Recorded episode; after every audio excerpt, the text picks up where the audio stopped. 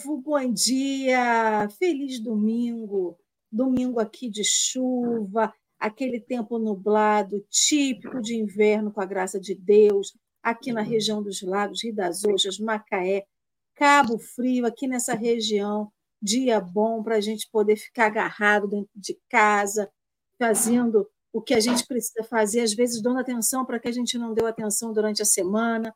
Então, hoje o dia está ótimo, pelo menos está maravilhoso aqui. Agradecer a Deus pela chuvinha que aplaca o calor, que descedenta aos animais, que leva água para a natureza. E a gente tem que agradecer por tudo, não é isso, meu povo? E agradecendo, continuamos agradecendo a esse povo animado do chat, que mesmo num domingo acorda cedo e vem aqui trazer a sua parcela, a sua seu cadinho de amor para cada um de nós, não é isso, Consuelo?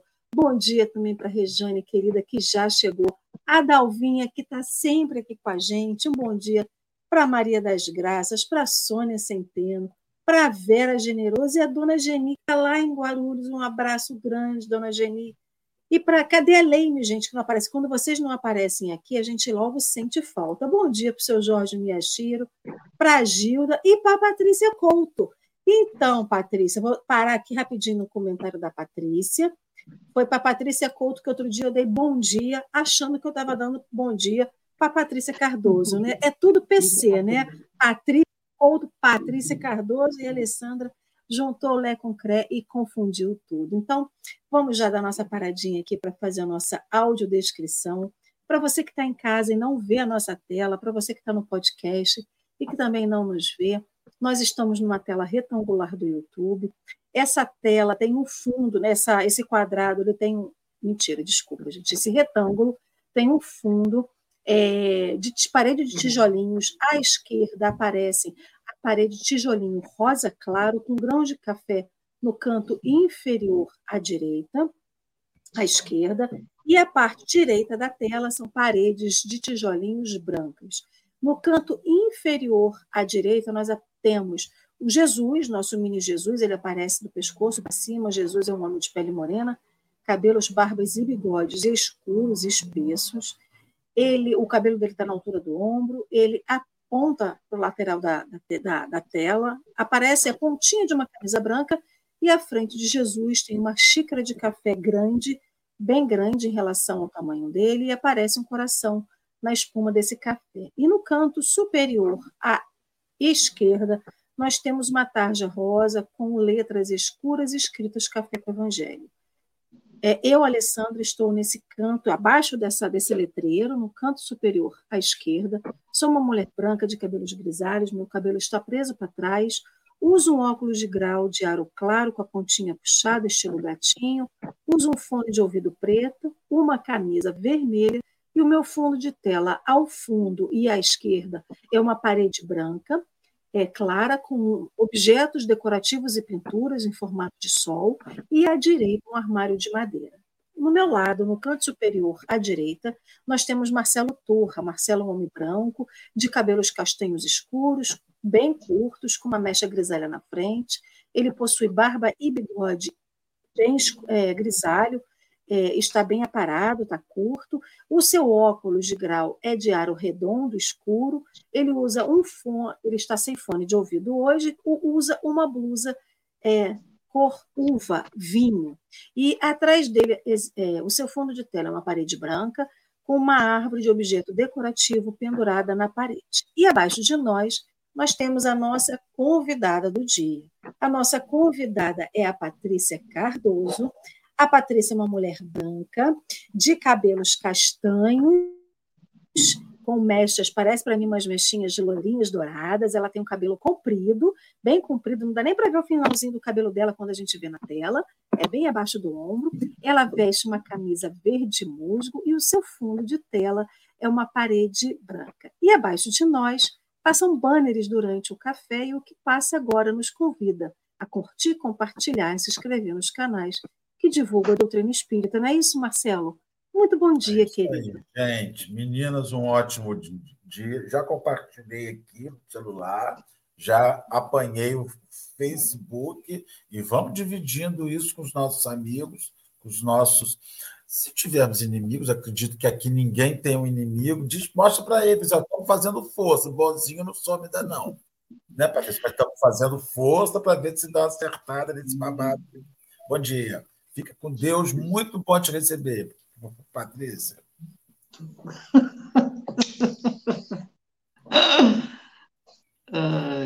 Tá falando, você fala. É, então, você falou, eu me perdi, desculpe, Marcelo. Bom dia. Bom dia. O amor então, foi dar um beijo, ela até desbaratinou. Pois é, hoje eu não estou nervosa, hoje eu estou tranquila, bem tranquila. A primeira vez foi, difícil, hoje eu tô, tô tranquila já. Que bom, querida. Aqui Seja muito chove. Tá chovendo por aí? Bastante. Que Aqui está chovendo e fazendo de... frio. Com a graça é de Deus. É então, o... seja bem-vinda, Pati. Que você hoje relaxe, aproveite o café, já que está sempre aí no chat. Patrícia está saindo do chat, gente. Turma do Fundão aqui com a gente no Café com o Evangelho. Então, saiu do chat para vir para cá, para a telinha. Que você aproveite, curte, é, okay. é, curta e aproveite o seu domingo aqui com a gente. Simbora, meu povo! Então, nós hoje vamos estudar. Hoje nós finalizamos a primeira parte de Atos dos Apóstolos, né? O texto que a gente vai estudar hoje está no livro Pão Nosso, no capítulo 49, e se chama Velho Argumento. Mas, a partir de amanhã, nós teremos a segunda parte do Evangelho. Então, a gente se despede agora dos textos de Emmanuel, que são textos né, pontuais, isolados, comentando cada versículo é, e capítulo do, do Ato dos Apóstolos. E amanhã, a partir de amanhã, a gente começa a estudar diversos é, capítulos e versículos ao mesmo tempo, que é do livro Paulo Estevão. Então, amanhã a gente já entra, né? Os textos paralelos é, de Atos e Paulo e Estevão. Então, meus amigos queridos, para vocês que estão em casa, já está aí na telinha, deixa eu colocar aqui na telinha, o link do texto que a gente está estudando hoje. Então, nós vamos estudar o capítulo 26, versículo 24, que é comentado por Emmanuel através do livro Velho Argumento. Antes da gente poder iniciar o nosso, a leitura do nosso texto, Marcelo, você faz uma prece para a gente, por favor?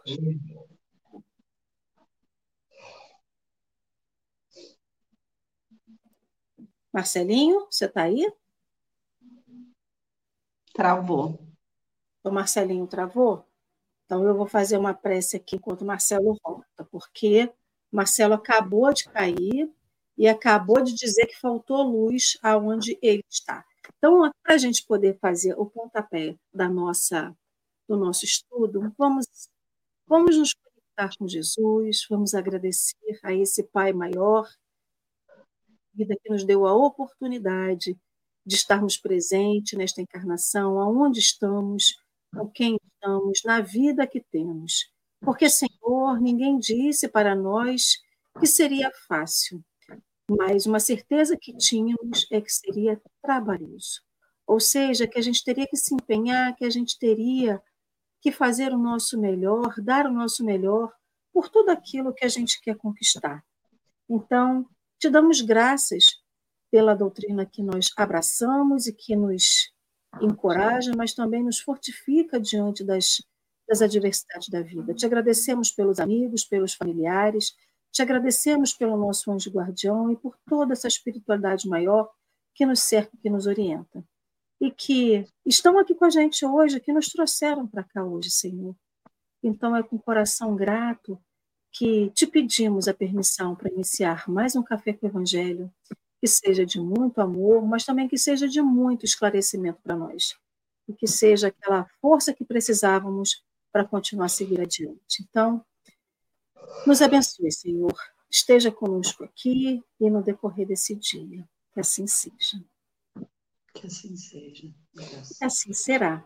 Então, amigos queridos, infelizmente eu não vou conseguir colocar o texto na tela, porque é Marcelo que faz isso lá no computador dele. É... Pati, você está com o texto à mão?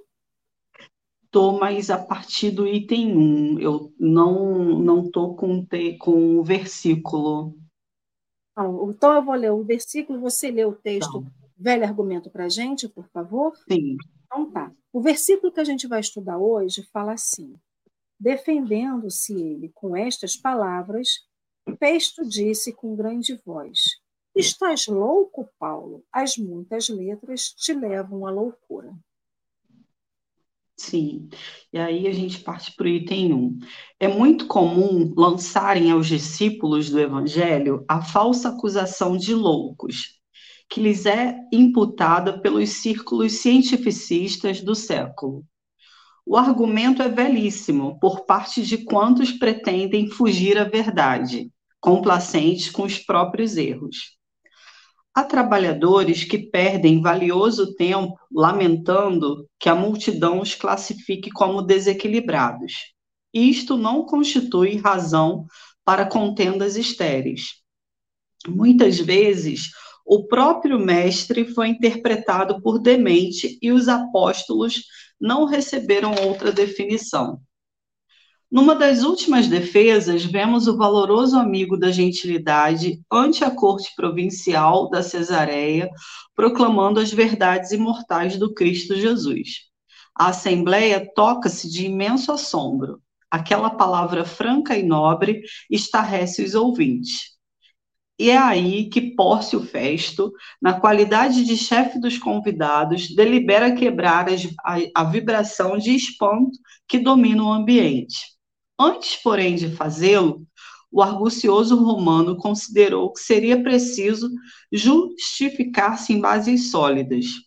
Como acusar, no entanto, o grande convertido de Damasco, se ele, Festo, lhe conhecia o caráter íntegro a sincera humildade, a paciência sublime e o ardoroso espírito de sacrifício. Lembra-se então das muitas letras. E Paulo é chamado louco pela ciência divina de que dava testemunho. Recorda, pois, o abnegado batalhador, e não dispenses a preço as falsas considerações de quantos te provoquem ao abandono da verdade o mal é incompatível com o bem. E por poucas letras, ou por muitas, desde que te alistes entre os aprendizes de Jesus, não te faltará o mundo inferior com o sarcasmo e a perseguição. É isso aí. Então, você pode começar suas considerações, querida. Fique à vontade. Então, eu fui pesquisar, né, é, Ontem eu estava lendo sobre Pórcio Festo, que foi um dos governadores é, de Roma, não sei exatamente qual cidade, mas ele veio logo após Félix. E nessa época Paulo estava preso. E, e, preso pelos romanos é, por qual acusação? Eles ainda tinham que buscar acusações, né? E era perseguição por ser, ter se convertido cristão. Mas, é, ainda assim, tendo sido preso, Paulo ainda era tido numa alta, alta conta por toda a sua história anterior, por seu caráter, por sua moral. Então, quando acontece é, essa passagem de Festo, é, que ele fica buscando como acusar Paulo, como calar Paulo, principalmente de suas defesas, porque Paulo teve que, que falar para se defender. E era muito difícil, porque não tinha como é, ir contra a argumentação de Paulo. E, e aí Festo não encontra nada para poder calá-lo, para poder acusá-lo, e aí ele fala: foram muitas letras, que ele quer dizer que é, todo todo conhecimento das leis, todo o estudo, tudo aquilo e agora a conversão para seguir todo aquele aquele ensinamento que Jesus deixou, ele quis dizer que Paulo estava louco. Mas voltando aqui no, no início do texto, é, quando fala que é muito comum dizer que todos os discípulos do Evangelho são loucos, né? É, e falando que é um argumento velho, trazendo para os nossos dias de hoje, é muito difícil hoje já é muito difícil seguir Cristo, né? Porque os ensinamentos de Cristo, eles vão na contramão do que vive toda a sociedade, do que do que está banalizado aí, né? Porque eu acredito muito, eu falo muito isso aqui em casa, que a gente hoje vive num mundo de relatividade. A verdade é relativa, o certo é relativo, o, o errado é relativo, tudo é relativo. Então, as pessoas, todo mundo faz aquilo que lhe convém, aquilo que é bom para si. E aí o que é bom para si passa a ser a verdade daquela pessoa. E não importa o resto. E isso no governo, isso nas famílias, isso em todos os lugares. A verdade virou uma coisa muito relativa. E a gente sabe, como espírita e como quem tenta seguir os ensinamentos que a gente tem como base, que são as leis de Deus, que isso não é real, né? E, mas assim, para eles somos loucos, porque quando a gente vem falar de uma verdade que, que é única, porque a verdade é a verdade, a gente não muda a verdade. A gente sabe muito bem o que é certo e o que é errado. E, e quando a gente coloca a verdade verdadeira, aí a gente é tido como quadrado, é, louco, não vou dizer, louco para aquela época eu acho que é muito válido, mas a gente é tido como, ah, tá querendo passar por santo, tá querendo é, fazer, fazer um, uma imagem de perfeição, e, e não é, é, é tentar viver aquilo que a gente veio aqui para viver. E é muito difícil, porque é muito difícil. A gente sabe de todas as leis no livro dos Espíritos que são colocadas.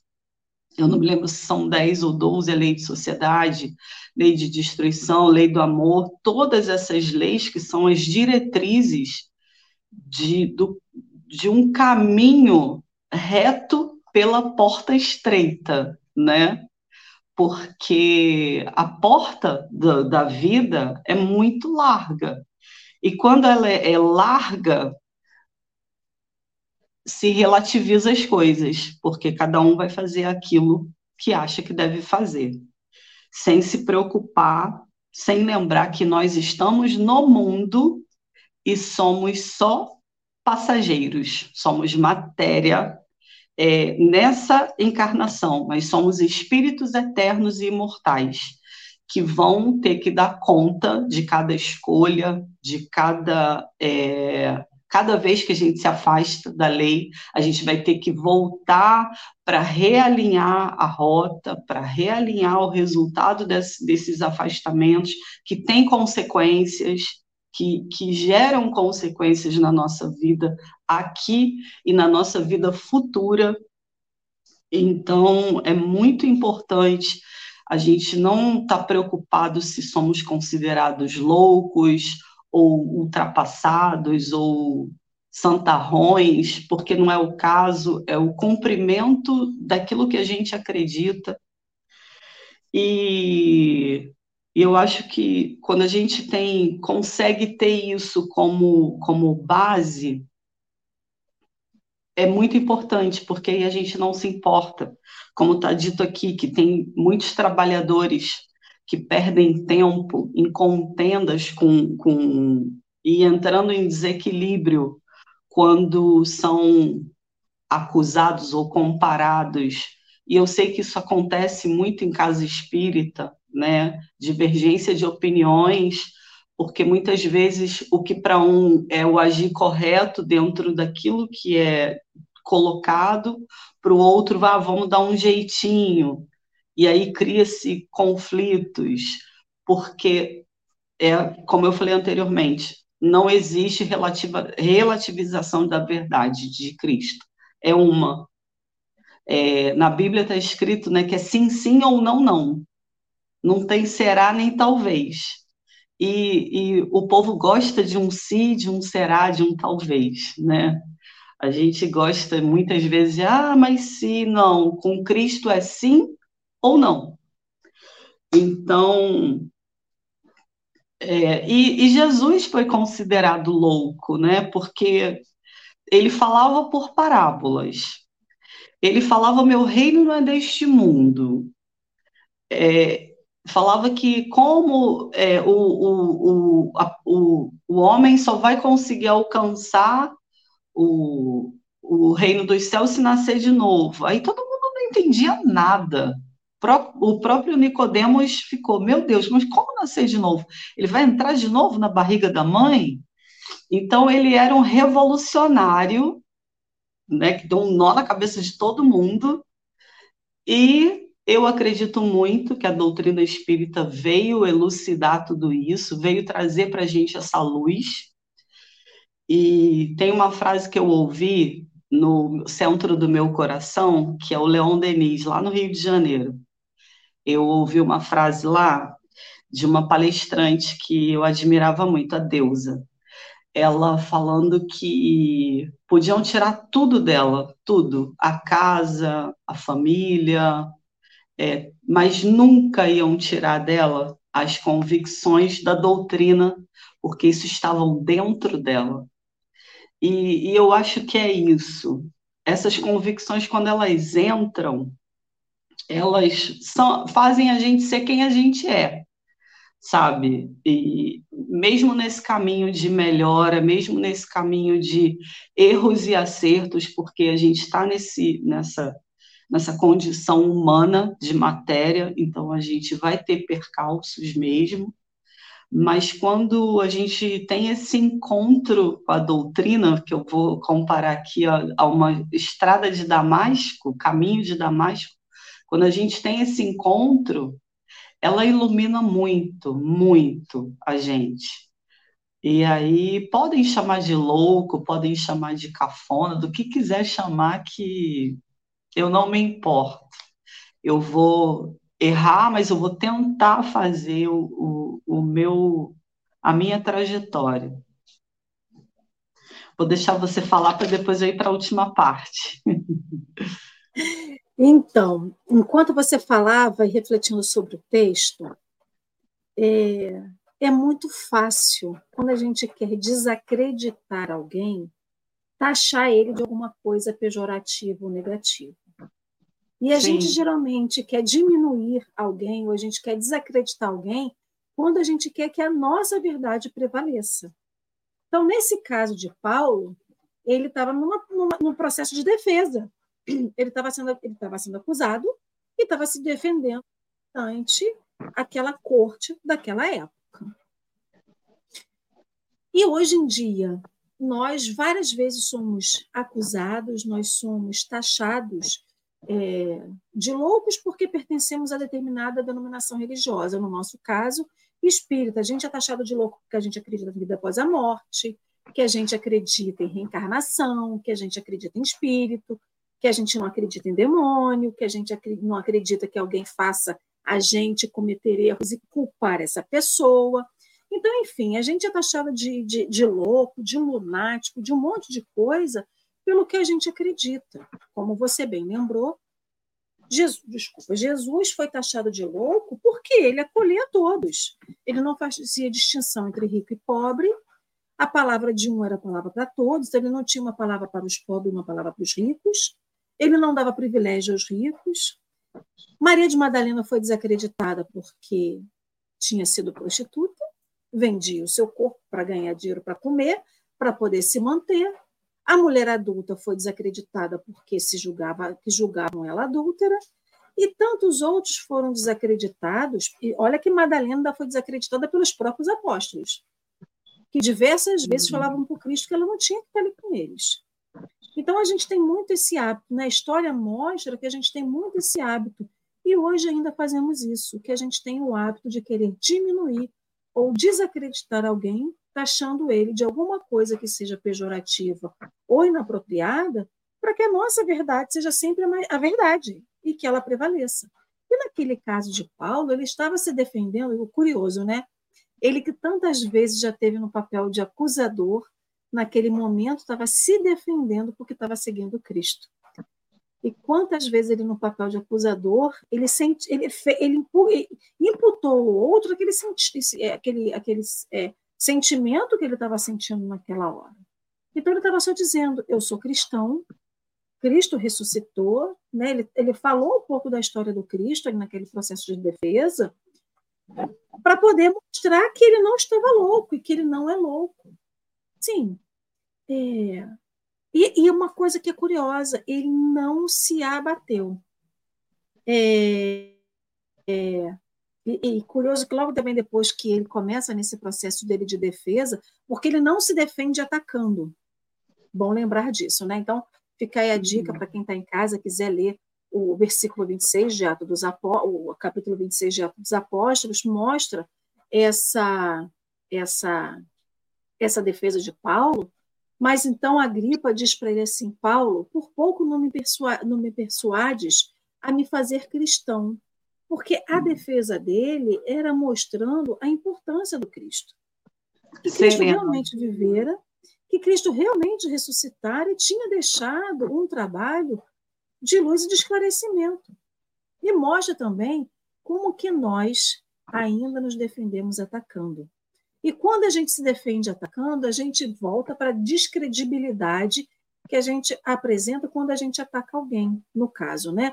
Em que Festo estava aí tentando dizer que Paulo era louco e que tinha ficado louco pelas letras. Eu tenho muita gente que fala assim: quanto mais você estuda, mais doido você fica. Não é que a gente fica mais doido, ou a pessoa que estuda mais, ela vai tendo mais esclarecimento. E quanto mais esclarecimento você tem, mais argumento você tem que ter para convencê-la de que aquilo realmente é, é uhum. que a sua verdade realmente é uma verdade, e que a verdade realmente absoluta, ela passa a ser uma mentira. Então, assim, as pessoas não se engrupem de uma forma é, mais fácil. Você não consegue envolver as pessoas numa névoa de, de mentiras e de, e de, de sedução muito mais fácil. E, uhum. e Paulo, Paulo é, Emmanuel vem aqui trazendo o, o título de, do texto, né? Velho argumento. Já era velho na época de Jesus. Continuou velho na época que Emmanuel passou esse texto para Chico. Agora está mais caduco do que nunca. Só que a gente Sim. ainda usa esse, a gente ainda está nesse subterfúgio de dizer para as pessoas, de querer diminuir as pessoas para que elas possam acreditar no que a gente está vendendo, no peixe que a gente está vendendo. O peixe que a gente vende às vezes é muito podre. Está é. podre. Então a gente usa as palavras como se fosse o perfume que vai envolver o fedor das nossas mentiras. E não é. E aí Emmanuel fala aqui para a gente, né? É muito comum lançarem aos discípulos do Evangelho a falsa acusação de louco que lhes, é, que lhes é imputado pelos círculos cientificistas do século. Gente, a gente viveu há três anos atrás uma pandemia que caiu, né? Lógico que não caiu do céu, né, gente? Mas assim, uma pandemia que veio para que tirasse a gente do torpor que a gente vivia, uma humanidade, não foi só brasileiro, não só foi de um, de um país, foi a humanidade inteira que vivia num torpor. Essa pandemia tentou de diversas formas tirar a gente desse torpor, e existia toda uma, uma um lado falando da pandemia, falando do, do contágio, falando dos tratamentos, e mesmo assim a gente taxou os cientistas de loucos porque muitos estudavam estavam loucos e não era bem por aí.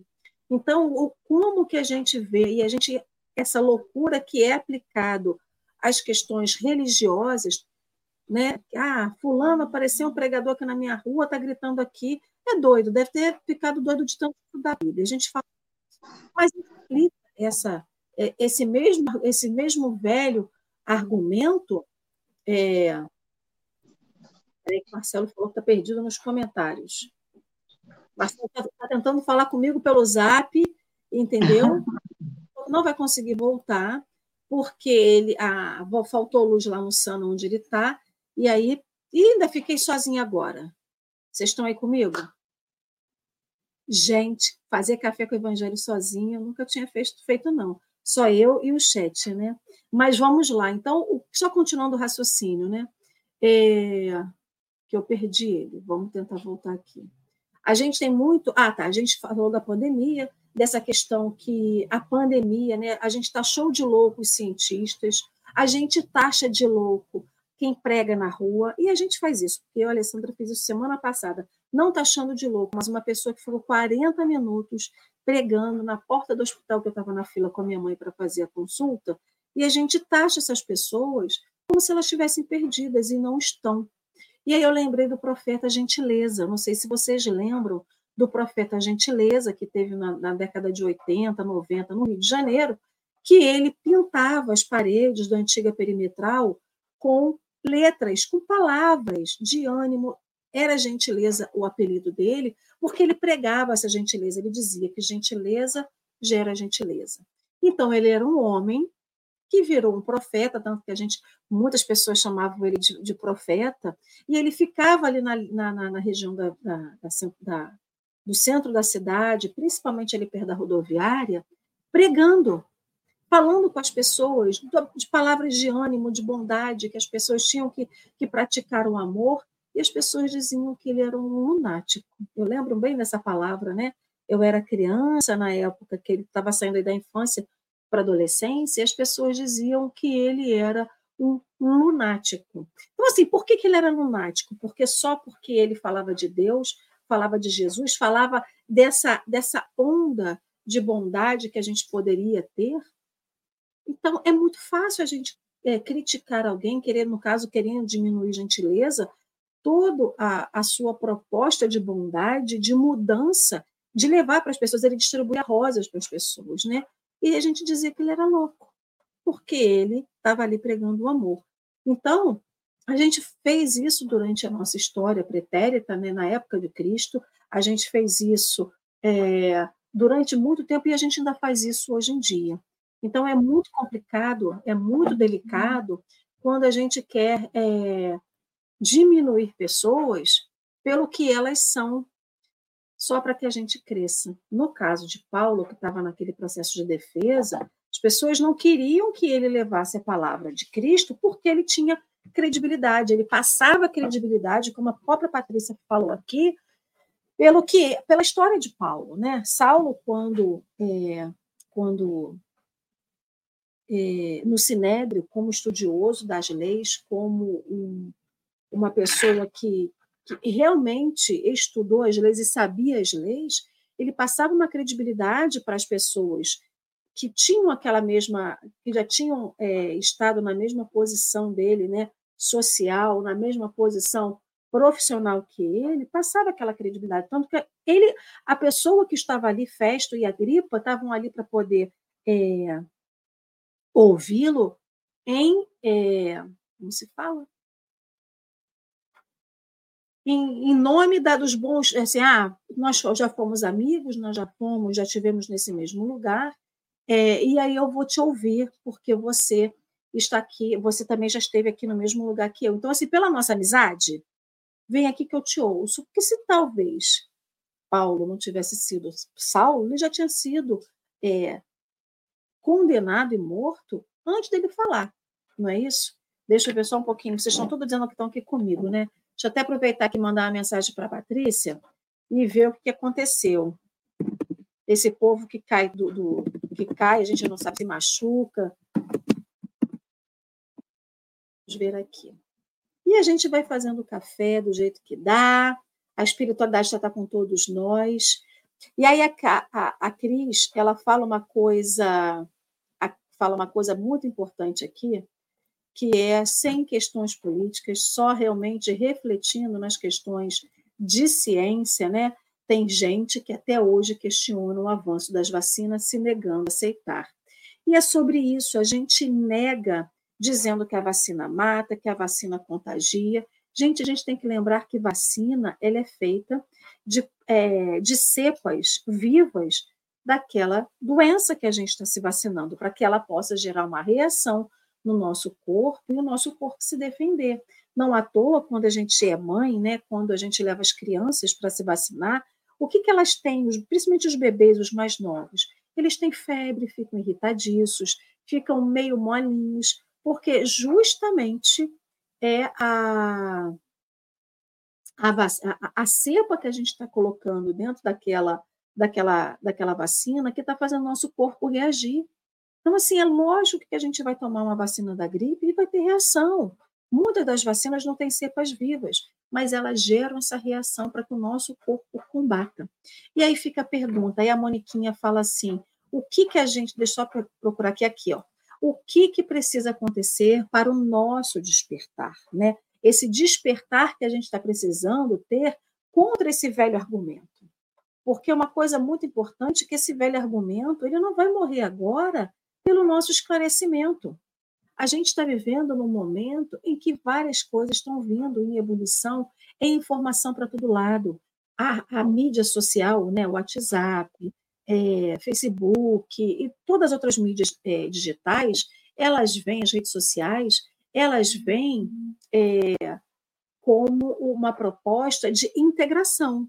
Integração entre nós, as pessoas que estão né, do outro lado do mundo, mas ela também vem como um canal de propagação daquilo que não é correto.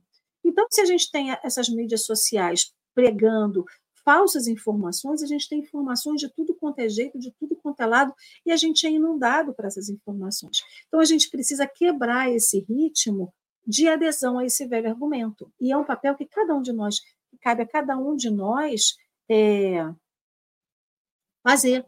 Então, esse, esse romper de, de, de paradigma, esse romper de, de ciclos, esse romper de status quo que a gente assume, quando a gente fala assim, não, é mais fácil eu receber informação do que eu pensar.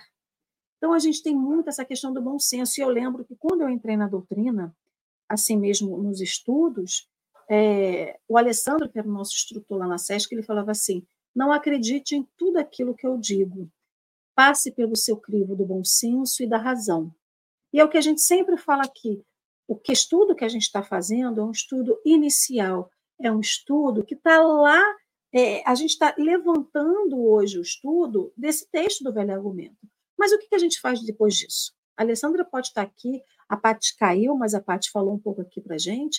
Ela poderia ter falado alguma coisa que não teria é, adesão, ou eu mesmo falar uma coisa que não tem adesão ao que diz o Evangelho, ao que diz as obras básicas. Então, a gente tem que passar por esse crivo da razão e do bom senso para que a gente não fique aderindo a essas convenções ao erro ou a esse velho argumento, né?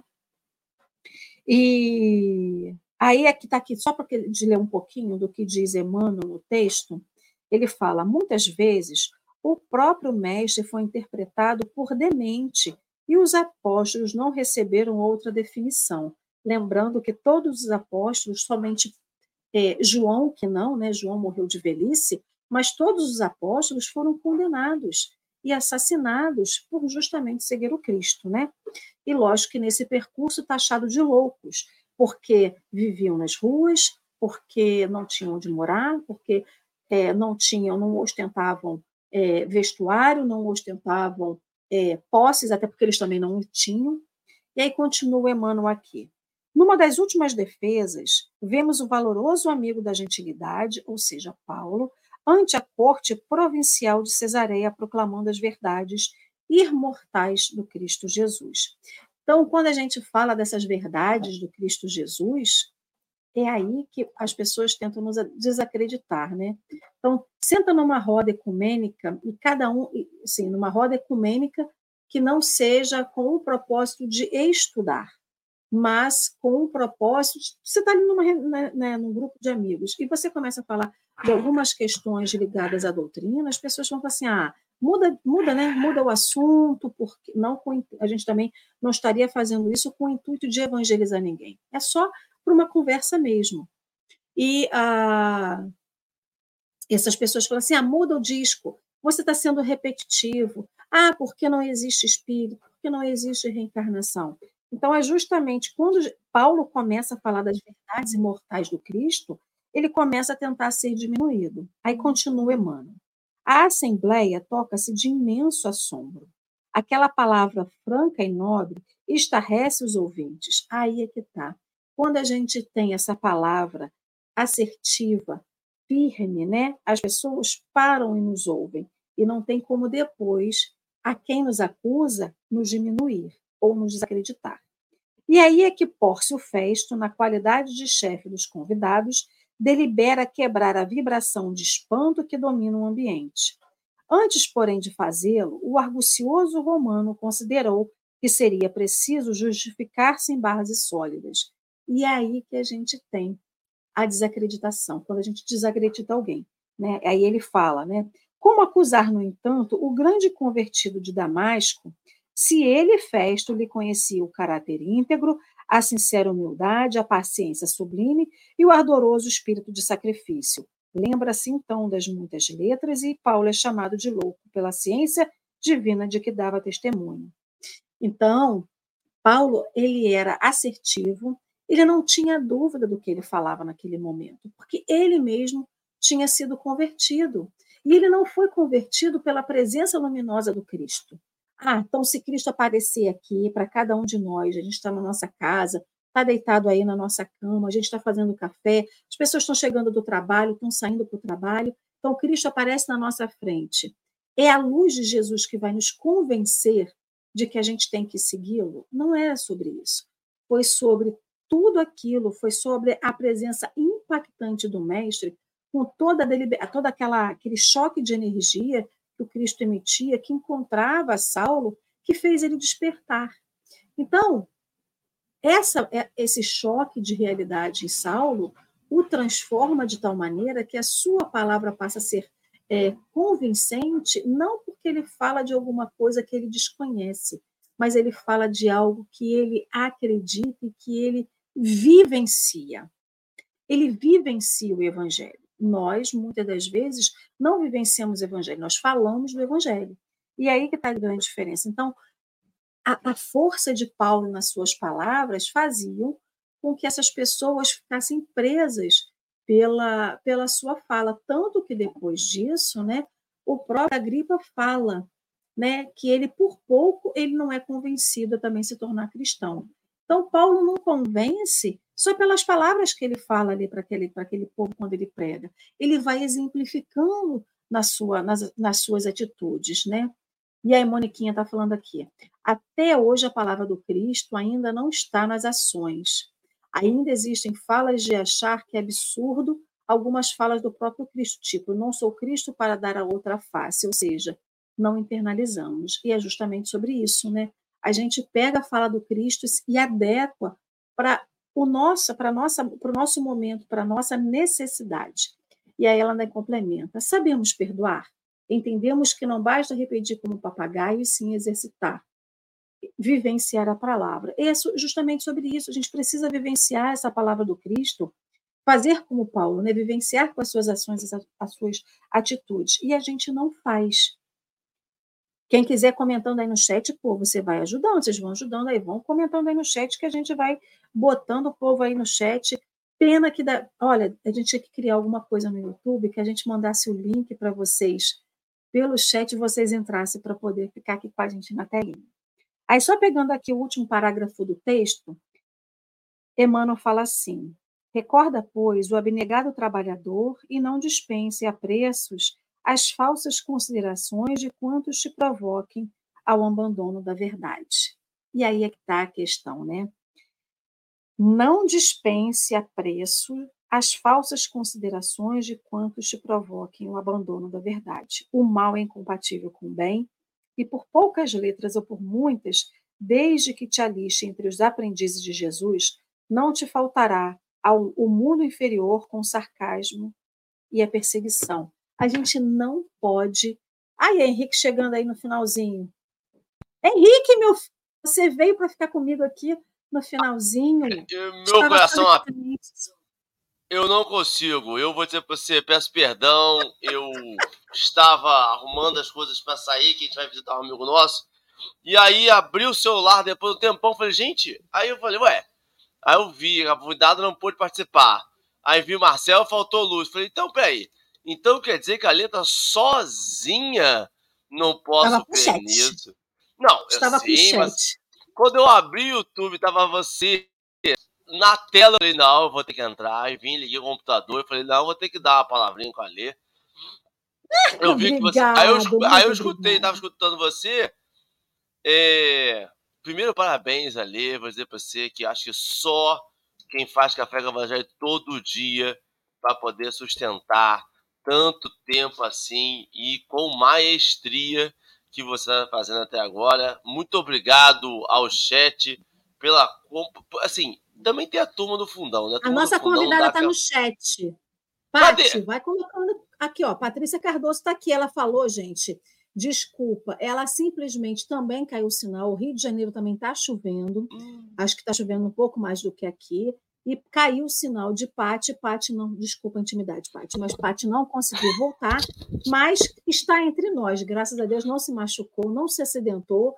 E se quiser, vai colocando o comentário aqui, tá, meu bem? É, exatamente. Não, é, é você estava falando e é, a gente precisa praticar mais, né? O chat estava trocando sobre isso também, sobre o quanto a gente muitas das vezes nos a gente se coloca para baixo ali. A gente não se sente capaz, a gente fala assim: "Ah, Jesus, mas quem sou eu para agradar todo mundo? Quem sou eu para? Quem sou eu?" É, eu estava vendo sobre as eu fiz até um estudo com Ladeira esses dias sobre as aventuranças, né? Cara, a gente tem que começar a agir para poder ser reconhecido como. A gente só vai ser reconhecido como filho de Deus, essa fagulha que Deus dê, Deus que a gente tem dentro da gente, de Deus, a gente só vai poder ser reconhecido se a gente começar a agir mesmo. E a gente precisa agir. E eu acho que a grande exemplificação de Paulo é que ele agiu. Quando ele, ele teve sua iluminação, teve seu momento de encontro com Jesus, teve aquele momento de cegueira, as pessoas ainda vieram, ainda falam assim: e aí, o que você vai fazer agora? E ele resolveu agir. Agir da melhor forma, da forma mais cristã possível, e isso movimenta as pessoas é, essa ação. Hoje a gente tem exemplos, a gente teve exemplos ah, recentemente das pessoas que agiram, que foram lá e fizeram alguma coisa e o quanto impacta na vida das pessoas e o quanto impacta na história. Elas ficam para a história mesmo. Mas essas pessoas como nós ainda, que usamos algumas desculpinhas, quando a gente vê um ato bonito, um ato grande, quando a gente fala assim, nossa, esse ato aqui, a gente fala assim, eu não sou Jesus, né? Quando a gente é cobrado a totalidade, a gente fala, eu não sou Jesus ainda, não dá para mim. Dá, dá, dá. Essa, essa, essa, essa é a forma, para mim, tão revolucionária do Cristo. Dá, dá. Fazer muito, fazer pouco, mas dá para fazer algumas coisas. Não dá para ficar parado mais, né? Dória quase entrou também. Foi uma disputa de quem descia mais rápido aqui a escada. Eu ganhei. As perninhas de Henrique é maior do que de Dorinha. Ô, Henrique, sabe o que eu estava pensando aqui agora? Sobre essa questão de desacreditar as pessoas, né? Que foi isso que eu estava. Eu tava... Esse velho argumento que as pessoas usam de desacreditar o outro, fazendo você parecer mais inteligente, ou que a sua verdade é um pouco maior, né? Padre Júlio Lancelotti, gente, tomara que toda a energia, quando a gente fala de, energia, de falar de Padre Lancelotti, do Júlio Lancelotti, tomara que a gente emane muita energia para isso, porque muita gente deve falar desse homem, tadinho esse homem faz um trabalho cristão revolucionário. Ele realmente investiu há anos. E ele não faz só por ser padre, porque por, muita gente é padre ou é religioso e não faz. Então ele faz porque o, o coração dele, ele realmente vestiu, ele é realmente um verdadeiro cristão, independente da profissão que ele, da, da, da profissão e dessa missão que ele abraçou, que é a, a batina. E as pessoas desacreditam o padre Júlio Lancelotti, dizendo que ele é louco, taxam ele de louco, justamente que nem fizeram com Paulo, porque ele dá comida para pobre, porque ele dá comida para morador de rua, para aquele que, que, que usa drogas, e ele não está nem aí. E aí a gente, quantas vezes a gente se incomoda que a gente é taxado de louco, a gente muda o sentido do nosso caminhar. Então, se a gente hoje vai e, e fala que alguma coisa da doutrina espírita, muitas pessoas desistem da doutrina, desistem de persistir na casa espírita ou nas suas reformas íntimas porque é taxada de louca. Porque continua na doutrina porque o meu marido não é, o meu filho não é, ninguém na minha casa não é.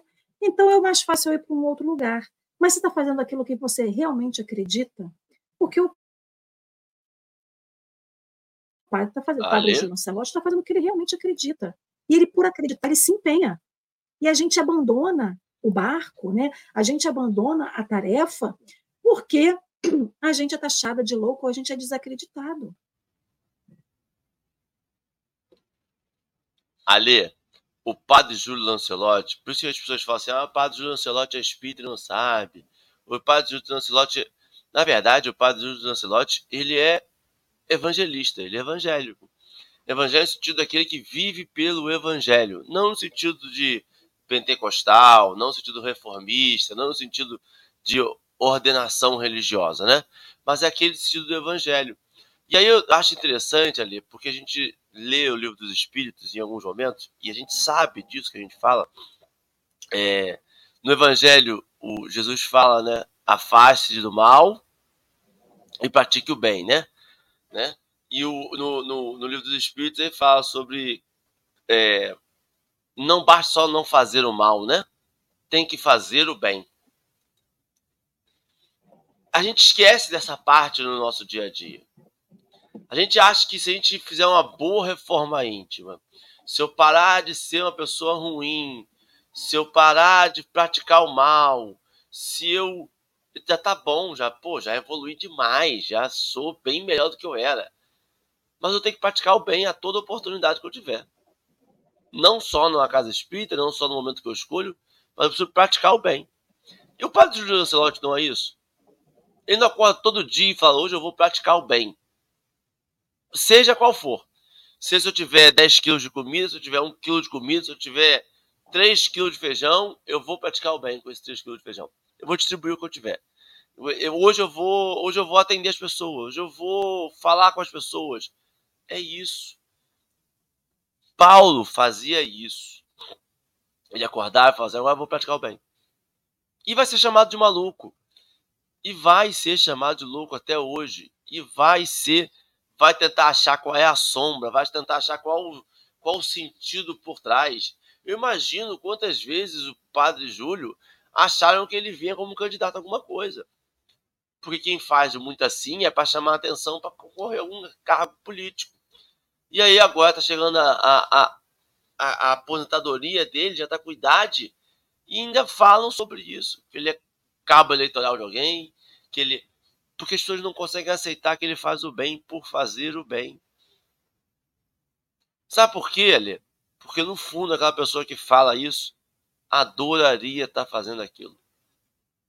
Só que a insegurança, aquele pensamento de eu não sou Cristo para fazer, Cristo só teve um, os outros estão tentando copiar Cristo, mas aí está tentando surfar numa onda. Tá, todos esses pensamentos limitam a gente e fazem com que a gente não execute. Só que a gente veio para cá para executar isso. A gente veio para cá para fazer o bem, gente. Gente, eu acho assim, a gente precisa fazer, por isso, que eu não perco a oportunidade de vir fazer o café ali. Porque a gente precisa repetir isso várias vezes para mim, sabe? Eu preciso repetir isso muitas vezes. Porque em momentos assim, e aí a gente fica, sabe, Ale, ontem eu fui comprar. Ontem não. Não, ontem, ontem Dorinha teve reunião na Casa Espírita, a gente foi comprar bolo para fazer o café da manhã lá, né? Aí saindo da padaria, sempre tem um pedinte na, na porta da padaria, né? E aí o primeiro pensamento que você faz é, poxa, precisa estar aqui.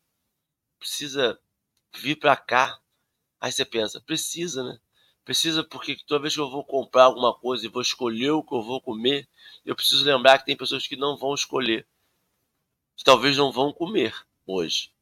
E aí você tem que ir lá comprar, em vez de comprar 10 bolos, comprar 5 bolos e, e dar 5 bolos para ele, e comprar pão e perguntar para ele o que ele quer, e, e, gastar metade do dinheiro com ele. Porque você vai lá comprar um docinho, ah, vou comprar um amendoinzinho com caramelo, porque eu adoro e vou passar e o cara só quer um pão com manteiga. Então a gente precisa estar atentas às oportunidades. É, hoje, cada dia mais, essas estão ficando latentes para a gente, estão latentes do quanto a gente precisa trabalhar para a gente e pelo próximo. E sem o medo ser chamado de maluco, sem o medo, sabe, de que não fala com esse pessoal porque eles podem te sequestrar. Eles vão te roubar. Mas aí, ó, tem, eu já vi casos Vão que mudar você sua vai, cabeça. você vai, é, é, é, eu soube moldar a cabeça, dá para fazer um outro café, né? Aí agora você falou aqui agora, quantas vezes a gente deixa de fazer experiência, experiência de vida mesmo, de vivenciar algo, porque sabe que aquilo ali é transformador. E eu não vou conseguir olhar para aquela, aquelas pessoas, para aquela vida da mesma forma, eu nego. Prefiro ficar vendo meu Netflix em casa, porque não sei se eu dou conta dessa transformação. É coisa para chuchu para pensar, hein, Henrique. E a gente fica se fiando no medo. A gente não se joga na, na atitude cristã com medo de que vão pensar da gente. A gente deixa de fazer o que é correto com medo de como que vão avaliar a gente e se a gente vai ser taxado de alguma coisa que a gente não é com medo do julgamento alheio, né? A, a própria Patrícia falou aqui, olha, deixa eu ver aqui. A Paty botou alguma coisa aqui sobre isso aqui, ó. Exatamente. Fazer o bem não se importar com as opiniões alheias, do julgamento alheio, né? A gente passa a vida pedindo é, várias, várias oportunidades ao Pai, a gente passa a vida pedindo ao Pai, a Deus, né? A, a, que a gente possa experienciar na carne tudo aquilo que a gente precisa, mas no, no primeiro julgamento que a gente tenha, que é contrário, que a gente, né, que não vai de vai ao encontro do que a gente pensa, a gente estagna. E Paulo não estagnou. Paulo enfrentou de cabeça erguida, né? Eu vou ler aqui só para eu finalizar minha, minha conclusão aqui. Logo, é, é, o versículo que a gente está estudando está assim. Assim falava ele, apresentando sua defesa, quando Festo exclamou em voz alta: Estás louco, Paulo? As muitas letras te fazem delirar. Então Paulo lhe disse, continua o Atos, né? Eu não estou louco, excelentíssimo Festo, mas digo palavras de verdade e prudência. Porque destas coisas tem conhecimento o rei, em cuja presença fala abertamente. Pois creio que nada disto lhe é oculto, porque nenhuma destas coisas foram feitas num recanto. Então, ele, além de não ter medo, ele não enfrentou desafiando, mas ele só enfrentou falando a verdade. E quantas vezes a gente se omite diante da verdade, a gente omite a verdade, a que a gente acredita que é a verdade do Cristo, por medo do julgamento alheio, né? Então a gente tem que romper, romper esse, não é só romper o medo, é romper com, com esse velho, né? Já diz aí a, a nossa nosso mantra do espírito, se a gente pode dizer, né? Romper com o homem velho para construir um homem novo. E eu aí deixo o Henrique com as considerações dele, se ele tiver, mas agradecendo imensamente a esse chat que sem. Gente, Café com Evangelho só existe por causa desse chat maravilhoso, né? Que está aqui nessa, nesse, nesse amor, nesse carinho, nessa partilha. Espero que Pati não desista, que volte outro dia, eu, Marcelo e Patrícia, para a gente poder pagar esse dia, né? Agradeço a Marcelinho, que está lá e nos está lá só nos ouvindo, a Dorinha, a Henrique, que veio aqui nessa. Quem tem amigos tem tudo, né, meu povo? A gente também tem amigos espirituais, mas que estão só aqui deixando a gente não deixar o coração acelerar e ficar vermelho de medo e desespero aqui, mas é com o coração transbordando realmente, de verdade. Eu agradeço todo mundo, especialmente Henrique, que está aqui, querido. Ale, saiba que é, é primeiro um prazer estar com você sempre, tem como. Segundo, a confiança da sua capacidade de fazer palestras assim aleatórias, in, improvisadas, é gigantesca. E a confiança que a gente tem no, na turma do fundão, desse chat maravilhoso que a gente construiu ao longo desse tempo todo, do quanto a gente sabe que tem troca, do quanto a gente sabe que a gente não se sente abandonado. E não se sente abandonado pela essa espiritualidade amiga também, que, que ajuda a dar nessa tarefa, né? Muitas vezes a gente vem para cá sem inspiração, achando que não vai ler o texto, que não sei o que, e consegue. E, e, hoje foi uma prova dessa, Lê. Eu não sei o quanto você conseguiu estudar antes, mas você conseguiu levar o café por 50 minutos aí. Parabéns. É, Ale, eu só, a, a, nas minhas considerações finais, eu vou falar aquilo que você falou sobre é, a verdade, né? Quando a gente se apoia na verdade, o texto fala isso, sobre o quanto é, Paulo se apoiava nessa verdade e independia do resultado, independia de como ele ia ser chamado. É, mas é a verdade e não a nossa verdade. Essa é a grande diferença para mim de Paulo da minha pessoa. Porque eu apoio na verdade também, mas eu apoio na minha verdade. E o problema da minha verdade ali é que a minha verdade é uma hoje, é outra amanhã, e é outra semana que vem, daqui a 10 anos eu vou ter vergonha da verdade que era hoje. A verdade que Paulo se apoiava é a verdade de Cristo, é a verdade evangélica, é a verdade ali de amor, de fraternidade. É a verdade que você não consegue praticar o amor, não consegue praticar a vida sem essa empatia, sem esse sentimento de é pelo próximo. Não é impor no próximo, é acolher o próximo. Então, esse sentimento para mim de verdade, esse sentimento de empatia máxima, para mim é maravilhoso e eu acho que é o que a gente precisa. Patrícia, eu reafirmo aqui o pedido da, da, da Alê. Eu acho que você tem que voltar e a gente vai ter que roubar a escala para voltar você, Alê e Marcelo novamente, porque é necessário. Eu não imaginava que estava esse tempo tão bonito nesse domingo chuvoso para ficar dentro de casa. Com a internet falhando não é legal, porque hoje todo mundo ia botar séries e filmes em dia. Mas agradecer demais ao chat, agradecer demais a Lê. Muito obrigado. Sem você, hoje não teria café. E vou fazer a nossa prece. Posso, Alê? Pode. Antes disso, eu quero agradecer a Nossa Senhora da Internet, que ajudou, que a minha internet não caísse, entendeu? Ela não falhou um, um minutinho. Então, a espiritualidade age, a gente acha que assim, ah, é balela, e que não, é mentira. E não, gente, a espiritualidade age de formas assim que a gente não, é, é, não tem noção e a gente acha assim, é tão bobo dizer que a internet não falhou e quanto foi importante, né? Não só a minha internet, mas do pessoal que ficou aqui nesse chat, nessa força suprema de hoje. Ó. Beijo grande no coração de vocês. Está contigo, Henrique. Bom, nesses momentos, quem puder, quem se sentir confortável, acalmar nossos corações, serenar nossa mente, agradecer infinitamente pela oportunidade de aprendizado, essa oportunidade que nós tivemos aqui de escutar as considerações, de ler esse texto, de entender um pouquinho mais sobre essa vivência de Paulo, sobre essa vivência evangélica, sobre essa, do impacto que faz a vida depois de encontro com Cristo. Que nós possamos reconhecer esse encontro em Cristo todos os nossos dias, que a gente possa reconhecer essa fagulha divina que está dentro de nós, de forma latente, de forma pulsante, pedindo para ser praticada, pedindo para ser posta em prática, posta para fora da nossa vida.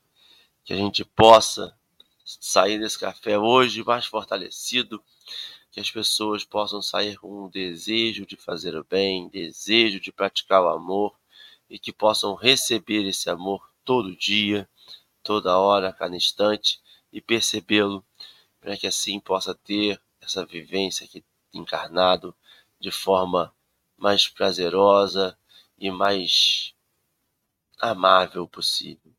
Que as dificuldades, que as adversidades da vida, que a gente sempre lembre que vai passar, que a gente vê um princípio espiritual que tende à perfeição e que tudo isso serve para o nosso aprimoramento. Muito obrigado, Senhor. Fique conosco, hoje, agora e sempre. A Deus. A está mutada. Que assim seja, meu Pai. Que assim seja, Jesus. Muito obrigada, Henrique. Ó, povo, não esqueça, hein? A partir de amanhã, estudo aqui de Emmanuel, Paulo Estevam e Atos dos Apóstolos. Começamos amanhã o estudo aí a segunda parte de Atos dos Apóstolos. Um ótimo domingo. É, amanhã, amanhã começa a ser sequencial mesmo, né? É, agora é sequencial, a gente não vai estudar o capítulo na íntegra. Quer dizer, vamos estudar os capítulos na íntegra, mas tudo partidinho, que nem Jack, por partes, né? Então, queridos amigos, um beijo grande no coração, um ótimo domingo para vocês. E não esqueçam, hein? Amanhã, às sete da manhã, a gente está de volta, se Deus quiser.